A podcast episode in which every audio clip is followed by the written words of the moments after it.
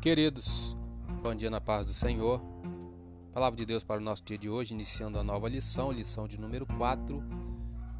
O título é Elias e os profetas de Azerá e Baal. Texto áureo, primeiro livro de Reis, capítulo 18, versículo 38, diz: Então caiu o fogo do Senhor e consumiu o holocausto, e a lenha, e as pedras, e o pó e ainda lambeu a água que estava no rego. Verdade prática, o Senhor sustenta com sua forte mão todos os que estão dispostos a proclamar a verdade de que Ele é o único Deus digno de adoração. Leitura diária de hoje, segunda-feira. Salmo de número 37, versos 18 e 19. Deus cuida de seus filhos e não os deixa desamparados. Diz assim: O Senhor conhece os dias dos retos, e a sua herança permanecerá para sempre. Não serão envergonhados nos dias maus, e nos dias de fome se fartarão.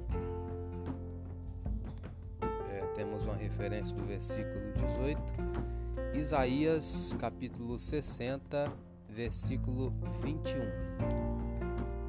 Isaías 60, 21. E todos os do teu povo serão justos, para sempre herdarão a terra. Serão renovos por mim plantados, obra das minhas mãos, para que eu seja glorificado, diz o Senhor. Vamos ler um pouco da revista Comentário Introdução. O profeta Elias é um dos mais relevantes personagens da Bíblia. Foi ele que apareceu com Moisés no Monte da Transfiguração conversando com Jesus. Este destacado profeta é, sem dúvida, um modelo de servo perseverante e fiel para todo cristão.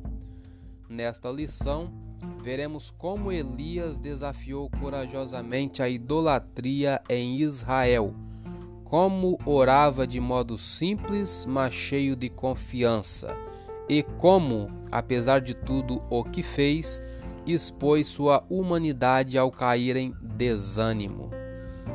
Tópico 1: O desafio no Monte Carmelo.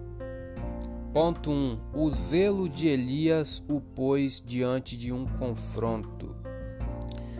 Devido à apostasia do povo e à falta de liderança espiritual do rei Acabe e de outros que lhe antecederam, Elias, como alguém que conhece muito bem o Deus que serve, viu-se na condição de lançar um grande desafio diante de todos.